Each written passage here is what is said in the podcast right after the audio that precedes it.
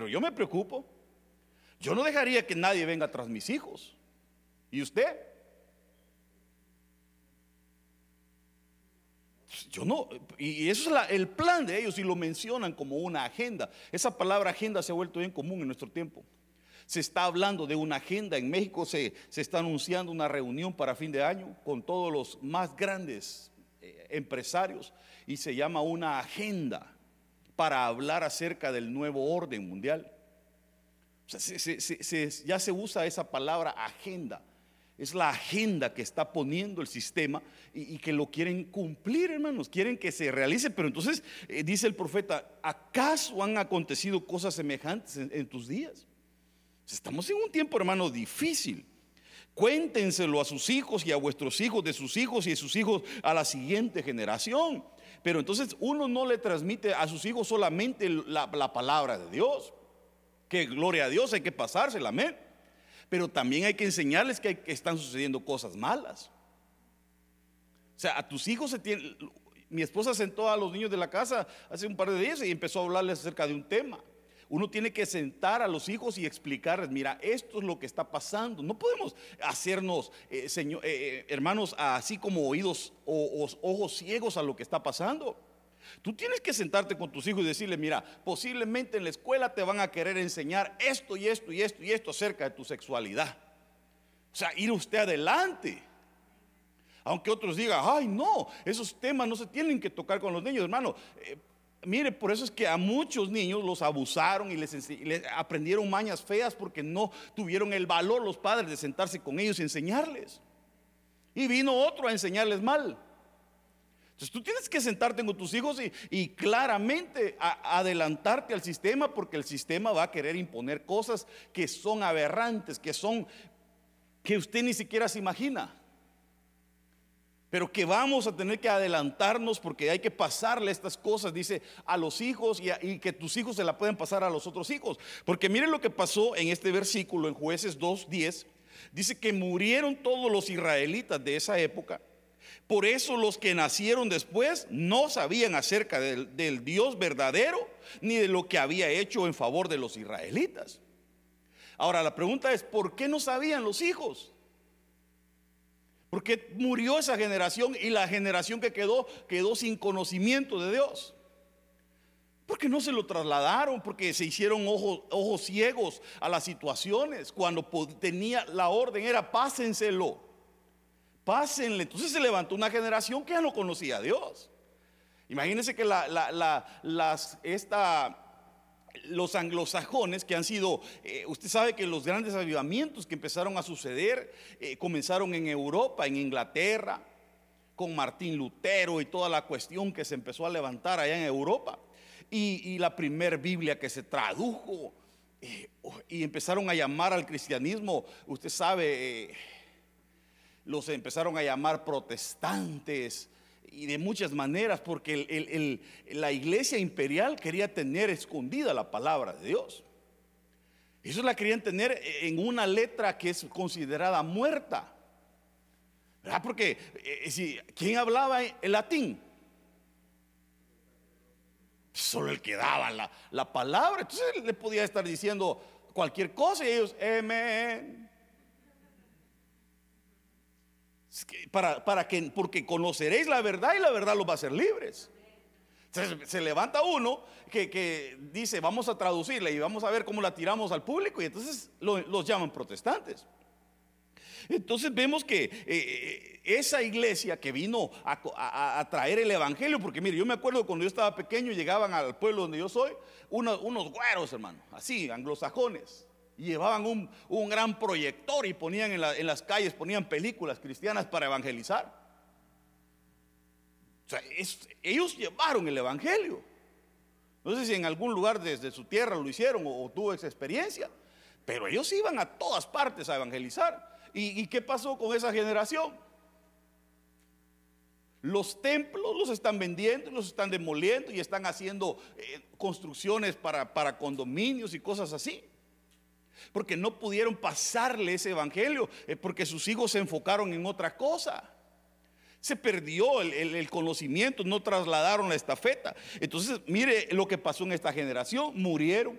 y sus hijos ya no conocían a Dios. Hermano, ¿acaso quisieras tú que tus hijos un día ya no conozcan a Dios? Todos queremos que, que nuestros hijos sigan la obra de Dios. Entonces dice Isaías 1.27, por este niño oraba, dice Ana, y Jehová me lo dio porque se lo pedí. Se lo pidió, se lo dio. Por lo cual, dice ella, yo también lo he dedicado a Jehová. Por eso es que estábamos entregando un niño, ¿verdad? porque el Señor nos cambió la cuestión, porque antes era, eh, el niño lo, lo presentábamos, yo le di play, pero no sé, le vamos a dar play otra vez. ¿No?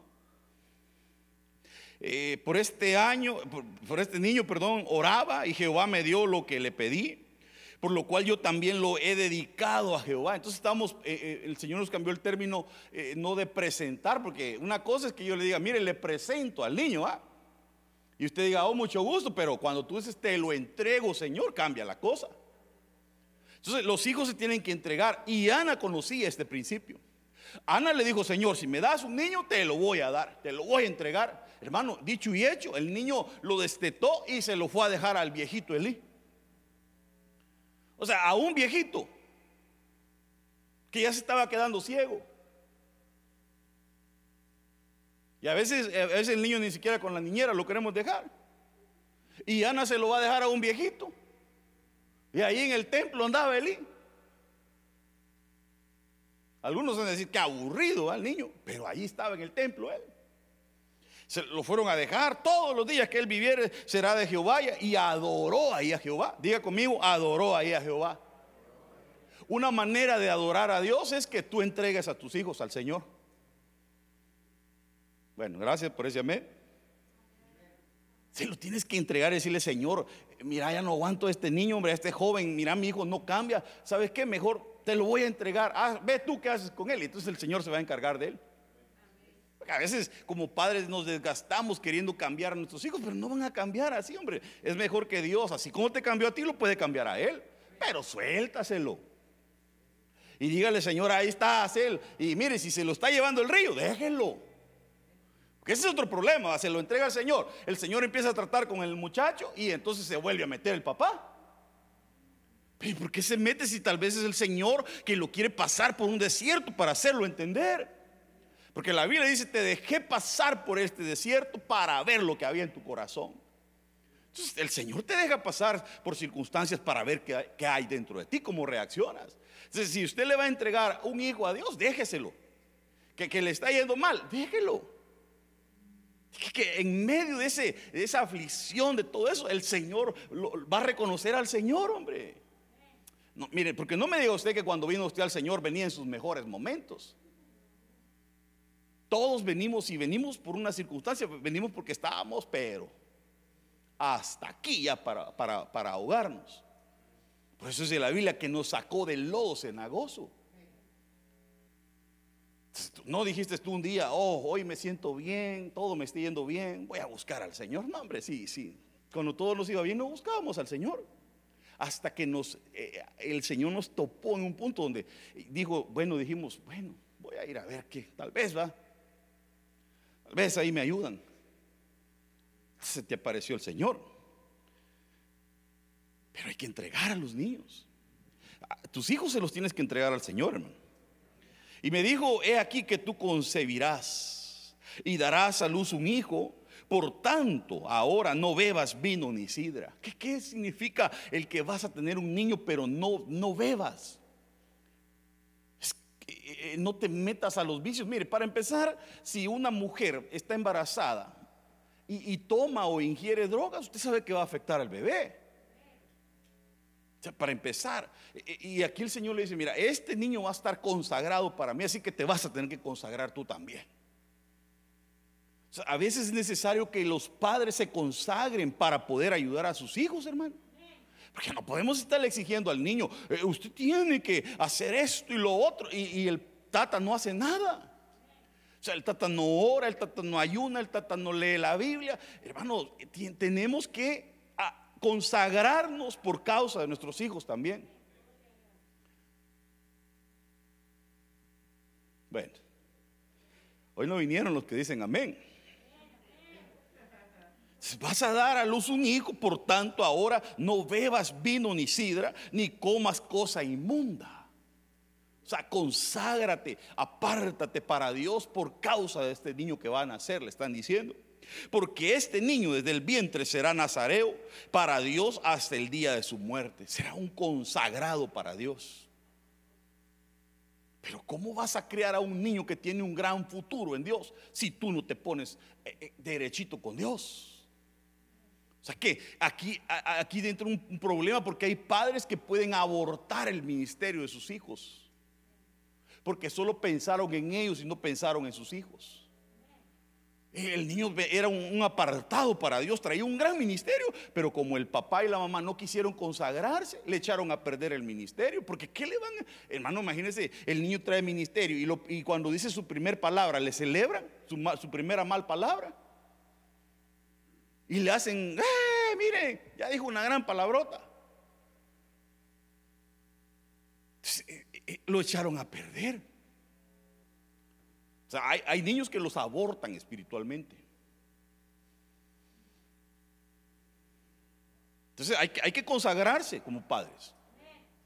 ¿Quieres ver resultados en tus hijos? Conságrate. Si tú te consagras, tus hijos van a ser consagrados. Bueno, sigamos. Y dijo, por mí mismo he jurado, dice Jehová, que por cuanto has hecho esto y no me has rehusado tu hijo, tu único, y usted sabe que ya lo tenía amarrado al altar. Ese era un muchacho que eh, yo siempre me he preguntado cómo es posible que este joven se haya dejado, porque ya era un joven, hermano. ¿Y quién lo iba a engañar? Si el joven conocía de, sacrificios, había visto a su padre hacer sacrificios, y él sabía que se necesitaba un cabrito, por lo menos ahí, un cordero para, para hacer el sacrificio, y él no llevaba nada, solo llevaba leña. Y usted no va a creer que, él se está acostando y el papá lo amarra en el altar. ¿Usted cree que él no sabía que le iba a dar fuego? Que le iba a matar y lo iba a quemar. Pero qué tremendo que se estaba dejando. Pero qué, qué, qué, qué impactante que el, el, padre amarra a su hijo al altar. Como padres tenemos que amarrar a nuestros hijos al altar. Si es posible que tu hijo sirva al Señor desde pequeño, amárralo al altar. Amárrelo. ¿Es un sacrificio, pastor? Sí, es un sacrificio. Si eso es lo que iba a hacer Abraham iba a sacrificar a, su hijo y él también se estaba sacrificando. Él como padre estaba muriendo a su hijo, el único, el de la promesa, y, y el hijo estaba muriendo también, porque mire hermano, no nos hagamos, el altar es para morir. El altar no es para vivir, el altar es para morir. El altar, todo altar ha sido para dar una ofrenda a Dios. Por eso que la ofrenda, si no muere, no fue una ofrenda buena porque la llevaste al altar y no murió. Por eso es que Cristo es la ofrenda perfecta, porque Él fue a la cruz y murió, se entregó. Él era el cordero. Entonces, uno tiene que aprender a morir, hermanos. Cuando tú des, cuando tú ofrendes, muere a eso. Muera. Diga conmigo, hay que morir. Porque la gente, ay, ¿qué estarán haciendo con mi ofrenda? Entonces es tuya, mejor pídala y se la lleva de regreso. Y mi ofrenda, dicen, no murió a eso, muera. Muera, si le va a regalar algo a alguien, muera, regáleselo y muera, no te espera. Ay, sí, yo le regalé un día. Para su cumpleaños yo le di algo y entonces yo espero que me dé algo igual o mejor. No moriste. Muera. El altar es para morir. Entonces, eh, te vas a sacrificar, te vas a sacrificar. Cuesta, claro que cuesta, pero vale la pena. Vale la pena que amarres a tus hijos al altar, hermano. Porque mire, hermano, si no lo amarra usted, se lo van a amarrar en otro lado. Que así como Dios con cuerdas de amor dice que nos atrae, el enemigo también tiene cuerdas. Eh, porque habla la Biblia de un hombre fuerte, que cuando alguien amarra al hombre fuerte, le saquean la casa, dice. Entonces el enemigo ata, porque ese hombre fuerte éramos nosotros. Entonces tiene que aparecer otro más fuerte, dice. El Señor nos tiene que ayudar. Pero entonces e, es un sacrificio, sí. Amarra a tu hijo, amárralo.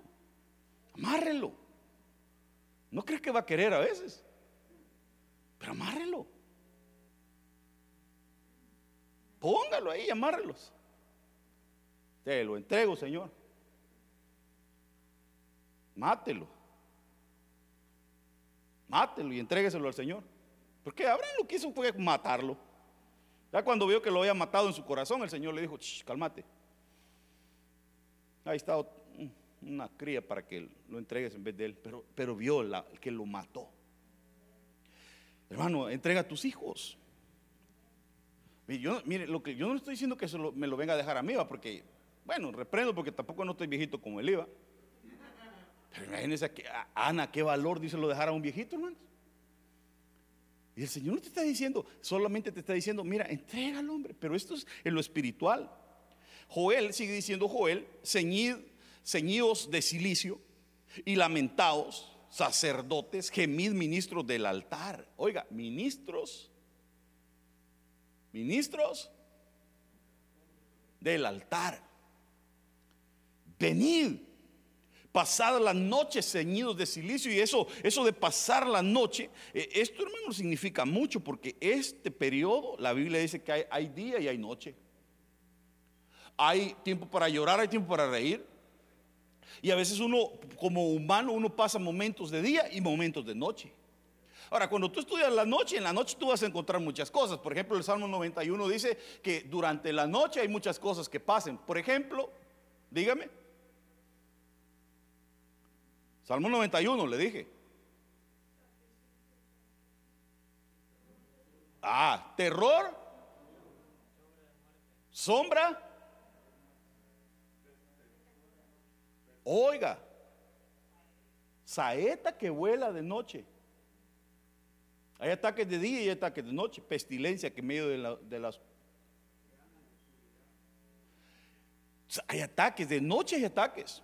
Y van a querer venir a tu vida. Entonces tienes que pasar la noche ceñido de silicio. Hermano, tienes que, cuando lleguen esos momentos, mire hermano, yo no le puedo decir a usted que todo va a ser color de rosa en el camino del Señor, hermano. Miren, el camino del Señor se sufre. El reino de los cielos sufre violencia, pero solo los valientes lo arrebatan. Yo quisiera decirle, mire hermano, todo le va a salir bien, mire, de ahora en adelante usted ya no va a pasar necesidad, se va a volver millonario. Y le quisiera predicar un evangelio de la prosperidad, pero eso sería engañarlo. Claro que Dios te quiere bendecir, pero te quiere bendecir primero espiritualmente.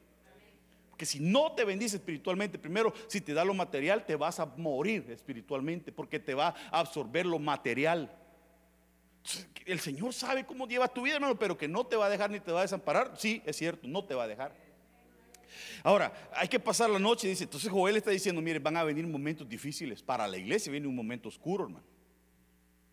Porque antes de la tribulación viene la pretribulación, que son los dolores de parto. Y entonces la iglesia va a ser un poco perseguida, va a venir momentos difíciles. Esta nación tiene que caer.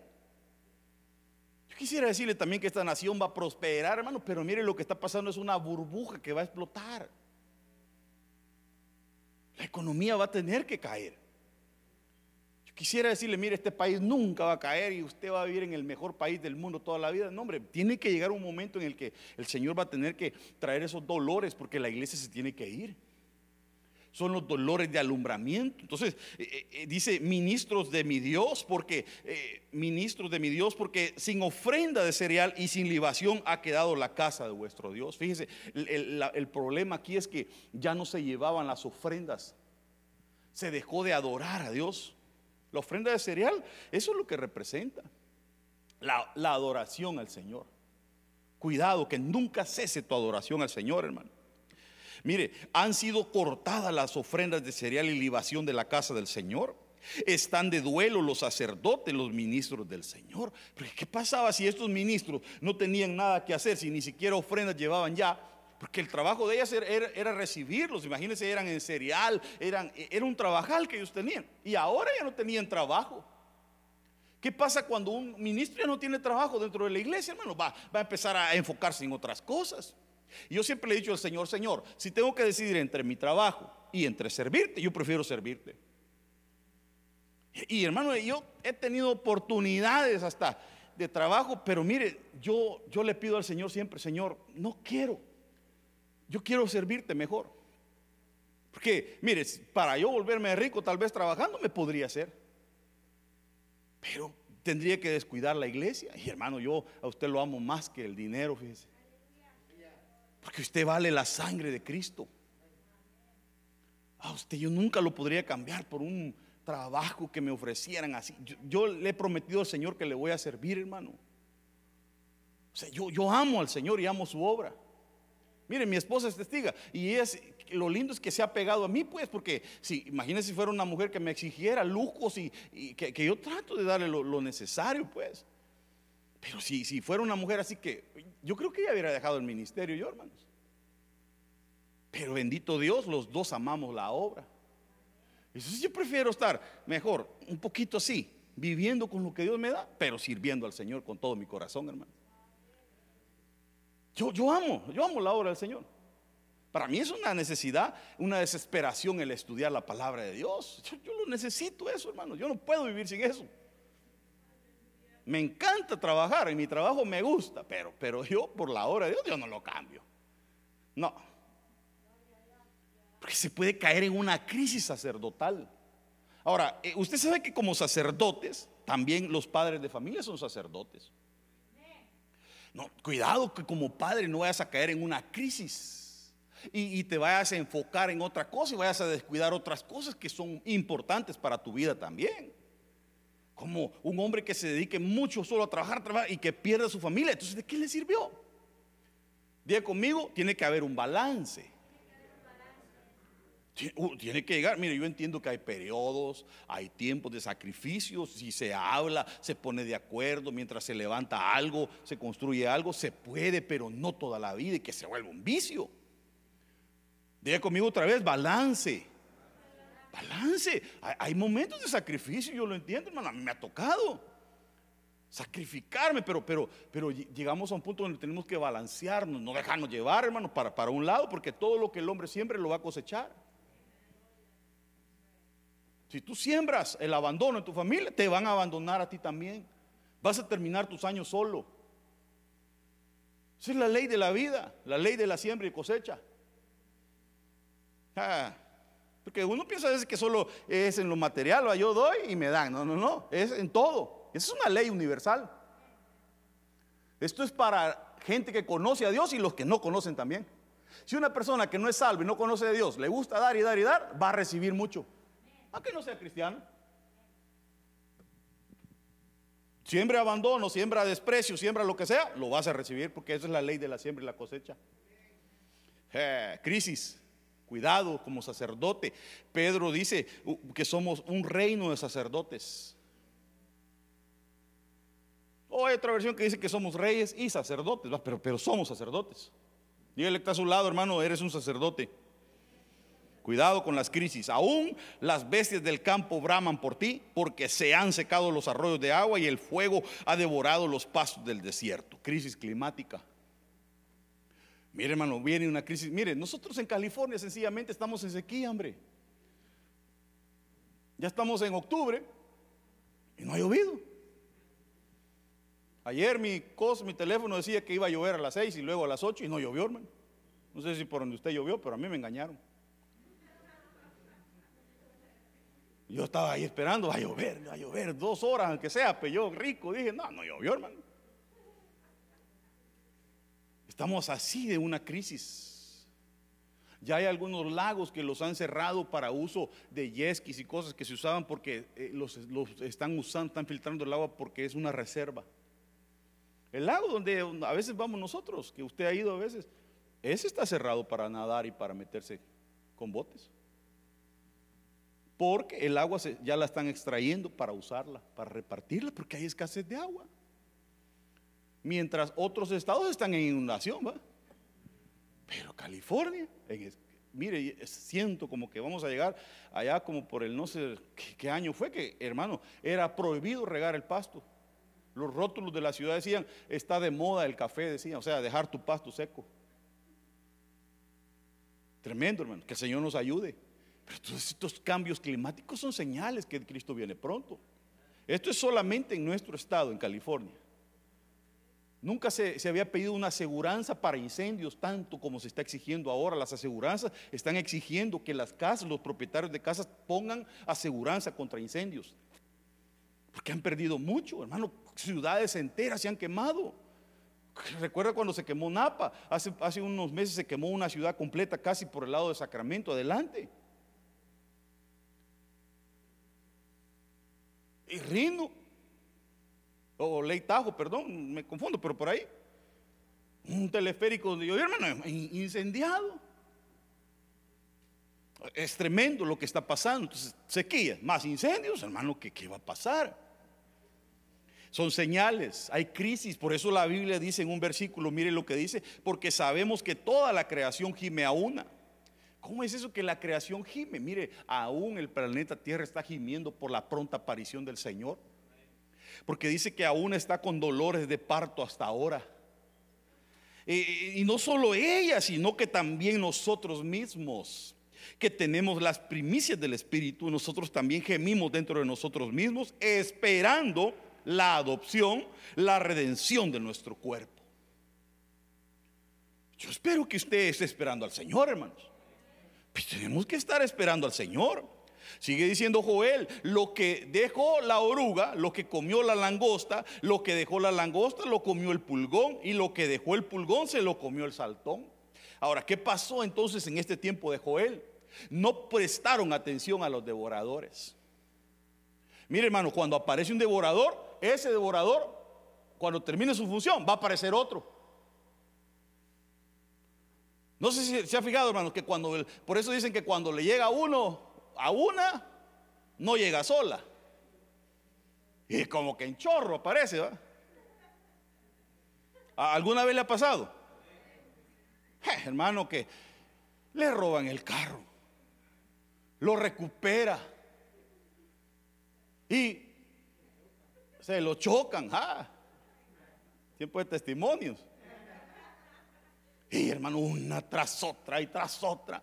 Y es porque un devorador abre la puerta para otro devorador. Usted sabe que dice que la oruga, lo que se pudo comer la oruga, porque estos cuatro devoradores tienen una función cada uno en, la planta. uno come la hoja, el otro come el tallo y el otro ataca la raíz y así va. Entonces ellos no prestaron atención, hermanos. Tú tienes que poner atención, tienes que ser diestro en discernir cuando un devorador aparece. Porque tienes que acabar con ese devorador, porque si no, ese devorador va a llevar a otro. Que el Señor reprenda a todo devorador. Ahora, solo déjeme darle un, pequeño ejemplo acerca de los devoradores, porque los devoradores, hermano, eh, hay devoradores de semilla, devoradores de hijos. Hay de, diferentes clases, pero mire, solamente para que vea que el devorador no es solamente en dinero, sino que también ataca, por ejemplo, la visión. O sea, el enemigo lo que quiere es estancar tu visión para que no tengas proyección hacia el futuro. El que ya no sueña, ya perdió la visión, lo atacó un devorador. Que el Señor te dé sueños. Porque lo que le pasó a aquellos cuando estaban en Babilonia, colgaron sus arpas, ya no soñaban, ya no, ya no cantaban a Dios. Colgaron sus ministerios y dijeron, ay no. Entonces dijeron, cuando el Señor haga volver la cautividad, entonces vamos a ser como los que sueñan. Hermano, no dejes de soñar. El Evangelio es, es de visión, es de sueños. Tú tienes que soñar en tu vida, con tus hijos, con tu casa, proyectate, mírate adelante. No tiene nada de malo. Visualízate. Por fe. Visualiza a tus hijos. Véalos, véalos, no tiene nada de malo. Porque el devorador eso hace. Si, si tú ya no tienes sueños, si tú ya no visualizas hacia adelante, ya no tienes esa previsión, entonces te ha atacado un, un devorador. Porque mire, dice, ojo que se burla del Padre. Y desdeña la obediencia a la madre. Entonces, ¿qué trae el, ataque al ojo? Porque luego dice, arránquenlo los cuervos del valle y devórenlo, devórenlo los hijos del buitre. Porque la Biblia habla claro en Mateo acerca de los devoradores que son esas aves inmundas. Ahora, dice que lo van a devorar la visión. ¿Por qué? Porque se burló del padre primero y luego desobedeció a su madre. O sea, es un ataque. Eh, eh, este devorador lo que hace es que no honres a, a tus autoridades o a tus padres, porque el mandamiento dice, honra a tu padre, a tu madre. Entonces, el ataque es, no los honres, búrlate. Búrlate de él. Y, y dice, desobedécelos. Hermano, que el Señor nos dé obediencia.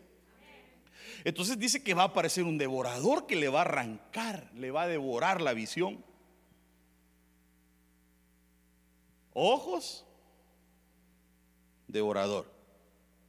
Otro, ved aquí la manera con que yo también me portaré con vosotros, dice el Señor. Los voy a castigar prontamente con hambre, con un ardor que os abrazará los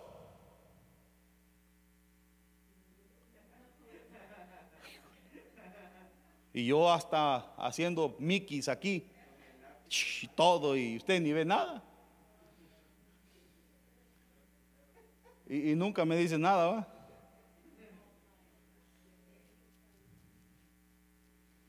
Ese ya no es mi problema. me voy a desconectar y me voy a volver a conectar.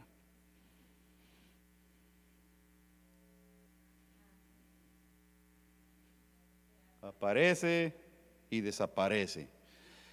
Voy a regresar al otro porque yo vi que usted solo estaba como... Eh, ojo y devorador. ¿Ya lo vio hoy, sí, va? Mire el otro. Eh, ved aquí la manera con que yo también me portaré con vosotros, os castigaré prontamente con hambre y con ardor que os abrazará los y consumirá vuestras vidas en vano y haréis vuestra cementera, pues será devorada por vuestros enemigos. ¿Y por qué les está diciendo el Señor? Les voy a traer esto, porque fueron desobedientes. Porque la, maldición, dice la Biblia, que no llega sin causa. El Señor dice, miren, ¿saben que hay dos montes? El monte Ebal y el monte Jericín. Ustedes escojan qué es lo que quieren.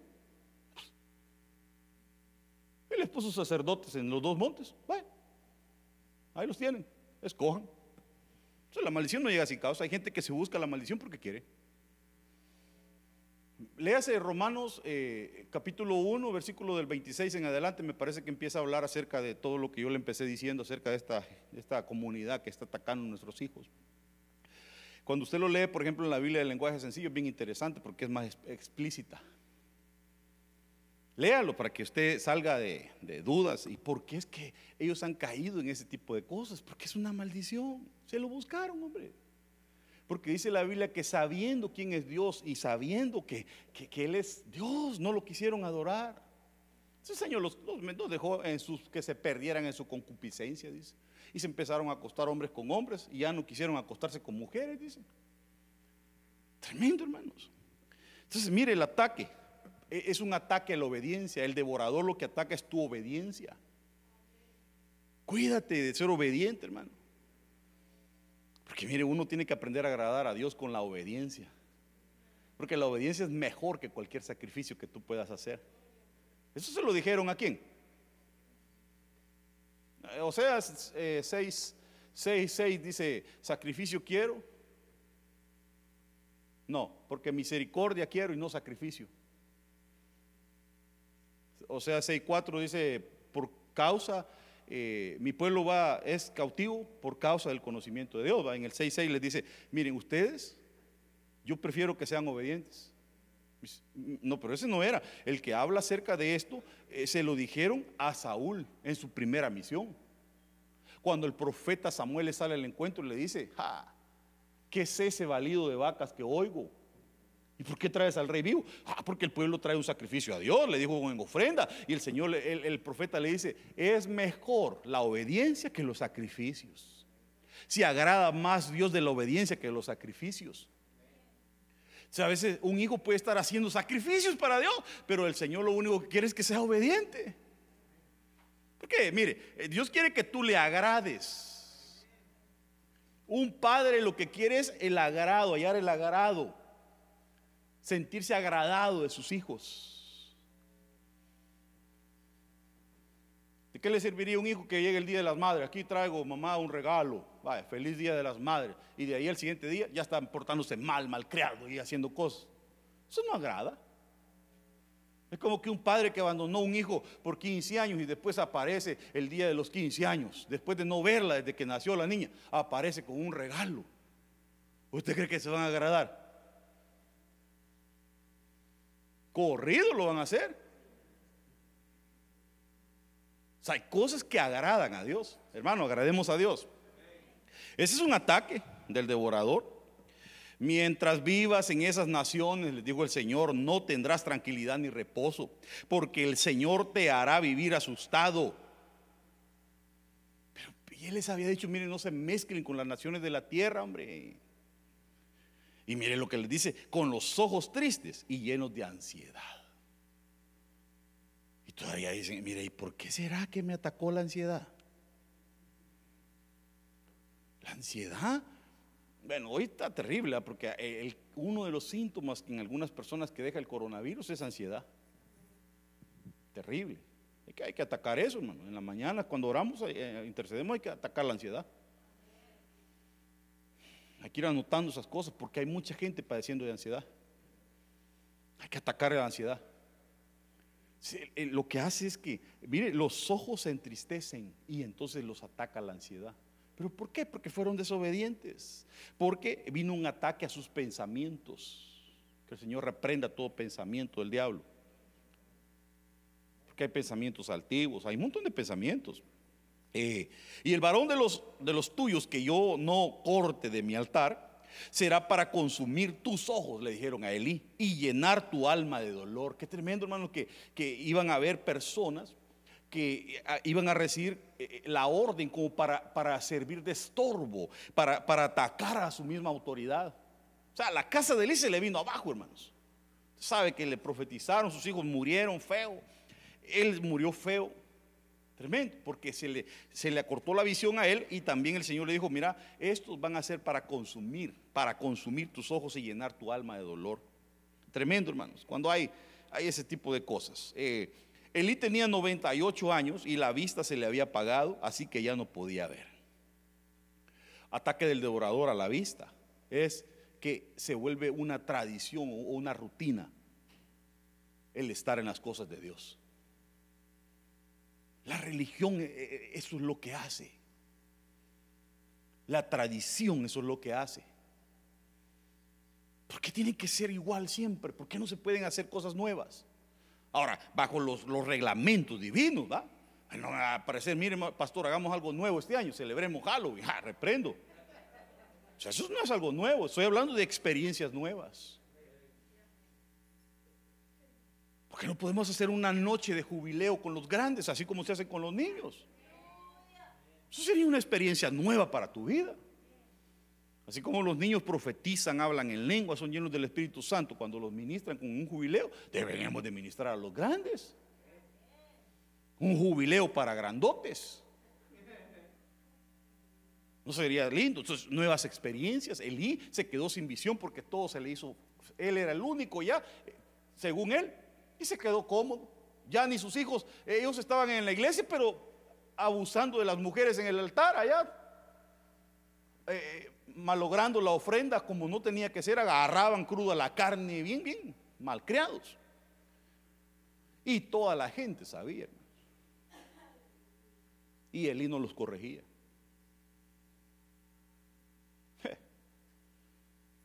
Ya tenía 98 años, se le, se le cerró la visión, mire, ya no tenía, ya estaba solo en una su mecedora el viejito. Ya hasta, hasta la misma silla donde se sentaba siempre. Hay, gente que ya hasta, la, ya hasta se enoja cuando le quitan la silla, hermano. Ya solo falta que quiere que le pongan el nombre ahí. Reservado para el hermano Germán. Ah, no, él no, no, viene a buscar su silla, pero un ejemplo, pues. No, no podemos, hermanos, nuevas experiencias para tu vida. Que el Señor traiga nuevas experiencias. Siempre las misericordias de Dios son nuevas para nosotros. Hay cosas nuevas para tu vida, hermano. Hay cosas nuevas. Solo aquí, donde usted vive, puede experimentar cosas nuevas. Le aseguro que más de algún parque usted no lo ha visitado.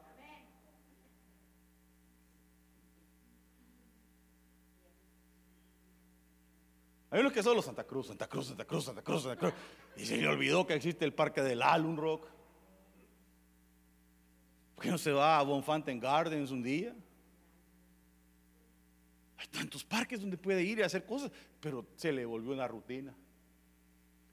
Van al comer solo al mismo restaurante. Hay gente que dice, a mí la comida china no me gusta, a mí el sushi no me gusta, no me gusta, y nunca lo ha probado, hermano. Así pasé yo por muchos años con mi esposa, no me gusta el sushi, no me gusta el sushi, y no lo había probado. Y el problema fue que cuando lo probó, ya solo sushi quería.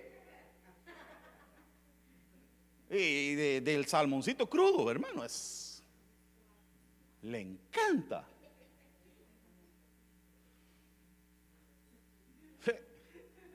experiencias nuevas. Te estoy, hablando con ejemplos pequeñitos para que me entiendas. Experiencias nuevas. Mire, no me va a salir con que va a agarrar sus papeles y solo va a estar yendo a su tierra y a su tierra y a su tierra, hermano. Si agarra tus papeles, váyase a conocer Grecia, Italia, y ahí nos manda una postal. Pero no va a agarrar los papeles para estar yendo solo a su rancho. Voy de vacaciones para mi rancho. Pudiendo ir a conocer tantos lugares bonitos que hay. Si agarra su papel, prométame que va a ir a dar una su vuelta chévere, hermano. Por favor. Ah, pues no se va a ir del todo, pues. No me va a decir, me gustó Italia y me quedo aquí. Y hay una foto, la donna Mangia. Bueno, si es así, si el Señor dice, amén. Pero, hay gente que, sus rutinas lo atrapan, hermano. Hay gente que solo va a trabajar a la casa, trabajar a la casa. Lo mismo. Cambie. Cambie sus rutinas, haga algo diferente. El Señor quiere tener nuevas experiencias contigo. Dios es un Dios de experiencias nuevas. O sea, que no se estanque tu visión vas a empezar a, ver cosas diferentes, se te va a abrir la visión, vas a ver cosas que puedes hacer diferentes, hombre. Dios te quiere abrir tu mente a lo espiritual. Mire, si hay algo que usted no ha hecho en Dios, en lo espiritual, y usted lo quiere hacer, trate, hombre. Tal vez eh, usted quiere danzar y nunca ha danzado, trate a ver, tal vez no sale una buena danzora. ¿Quién sabe? Trate en la alabanza, pero si, le decimos, mire hermano, mejor bájese porque, mire, no se vaya a poner mal tampoco, pero, pero por lo menos trató. ¿eh? Porque hay gente que quiere que lo suba uno y ya quedarse y tal vez canta como la chimoltrufia, ¿va? Pero entonces todo lleva un nivel, si no danza tampoco, pues le van a decir, pero trató. Pero no diga, ay, yo creo que para la danza no sirvo. Y nunca ha tratado. Dios es un Dios de nuevas experiencias. Y al final toda la experiencia que tomes te va a servir, hombre. Todo sirve en la vida. Bueno, eh, nuevas experiencias. Ese es un ataque del devorador. Cuando un devorador atacó a alguien ya no tiene nuevas experiencias, se le volvió toda una rutina. Hasta aburrido se le hace venir a la iglesia, hermano. Mire, no me va a creer que yo siempre atrás estoy. Mire, cuando ya me voy a subir a predicar, siento escalofríos en las manos. Y alguien dirá, ya el pastor cuando se sube al púlpito, no, no, me da nervios, hermano. Yo tiemblo al saber que le voy a hablar a usted. Yo sé que ustedes son bien duchos con la palabra. Son diestros. No me lo voy a bailar con cualquier cosa. Entonces, otro ataque, voy terminando, porque ya, me llegó mi hora de irme, pues. Porque tengo hambre ya. Pero los malvados irán perdiendo la vista y no hallarán un lugar de refugio. O sea, se les acabó la esperanza. Mire, hermano, nosotros tenemos esperanza, hombre. Mientras hay vida, dice la Biblia, hay esperanza. Solo desearán exhalar el último suspiro, o sea, morirse. Que el Señor reprenda todo ataque de muerte, todo espíritu de muerte. Mire, uno tiene que vivir lo que le toca vivir, hermano. No acorte sus días. Hermano, no acorte sus días. Usted, cuídese y viva lo que puede vivir y dé lo que puede dar. Pero no, ya cuando, ay, mejor prefiero la muerte. Ah, hermano, mire, cuando un día se está muriendo. Lo que pasa es que hay gente que no ha llegado al punto de morirse. Y allá andan, ay, sí, ya me voy a morir. chantajea al marido. Ay, vas a llorar cuando me muera. Y el otro, Señor, llévatele, ya pensando que se va a casar con otra. Y, ay, chantajeando. Pero mire, hermano, mire, se, lo prometo, cuando yo estaba a punto de morir, porque yo hasta la muerte vi en el hospital. yo ahí temblaba, me entró terror. Yo le dije, Señor, si tengo tantas cosas que hacer. Y de plano que hasta él usó al doctor para terminar de. Porque el doctor, bien gracioso, lo primero que llega a decirme, ya tienes tu, tu will. Le dije yo, ya. Tu testamento, me dijo. Mi testamento, ¿me voy a morir o qué? Y luego me dice, mire, ¿y si tenemos que entubarlo? ¿Puede firmarme este papel diciendo que lo vamos a entubar? el pastel, le dije yo. Yo no me voy a entubar. Ya le había dicho a mi esposa, yo prefiero morirme, pero no entubarme. yo en algunas cosas tengo miedo. Yo sé que usted es un, arrecho. yo dije, no. Y mire, mire hermano, cuando uno ya está viendo la muerte, uno le dice al Señor, Señor, ten misericordia. Ay, se ve la cosa seria, hermano. Yo no sé si le he contado el completo el testimonio, pero así estaba en la cama, yo que ya no podía respirar, hermano.